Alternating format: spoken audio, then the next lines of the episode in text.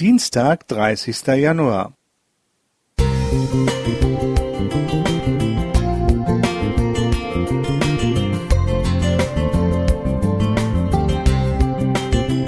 Ein kleiner Lichtblick für den Tag.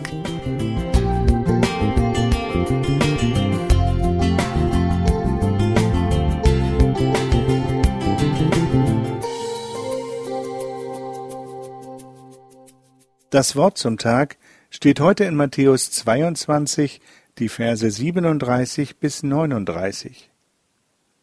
Jesus aber sprach zu ihm, Du sollst den Herrn, deinen Gott, lieben von ganzem Herzen, von ganzer Seele und von ganzem Gemüt. Dies ist das höchste und erste Gebot. Das andere aber ist dem gleich. Du sollst deinen Nächsten lieben wie dich selbst. Angesichts zahlreicher Trennungen von Ehen und Partnerschaften in unserer Zeit könnte man denken, romantische Liebe bis zum Tod sei nur noch ein Wunschtraum. Mich wundert es oft, wie zwei Menschen, die einander mögen, sich später derart auseinanderleben und manchmal sogar vor Gericht landen. Obwohl es so viel Beziehungsliteratur gibt, halten immer weniger Partnerschaften dauerhaft. Ein Mann bekannte, mein Problem in Partnerschaften waren nie die Frauen, sondern das Verhängnis zur Relativierung.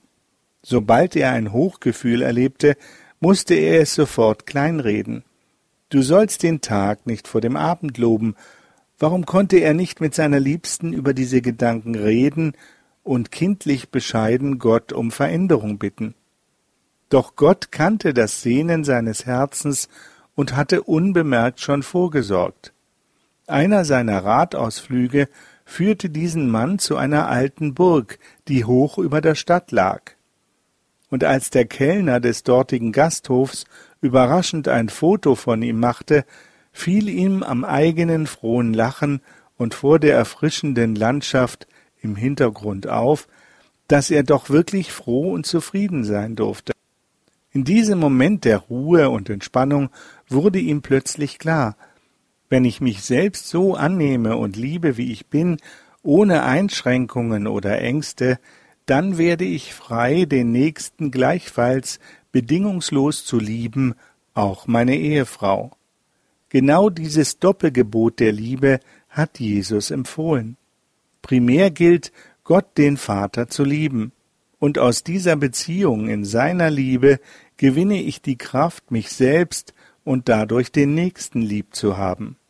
Darum will ich jetzt, wie jener Mann und mit Jesus an meiner Seite, weiter daran arbeiten, mich selbst anzunehmen, mit der Gewissheit, dass Gott sich meiner Liebe voll erbarmt.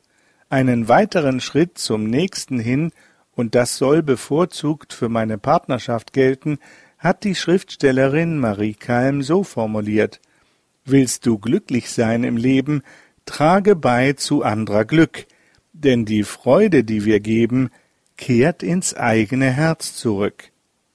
Albrecht Höschele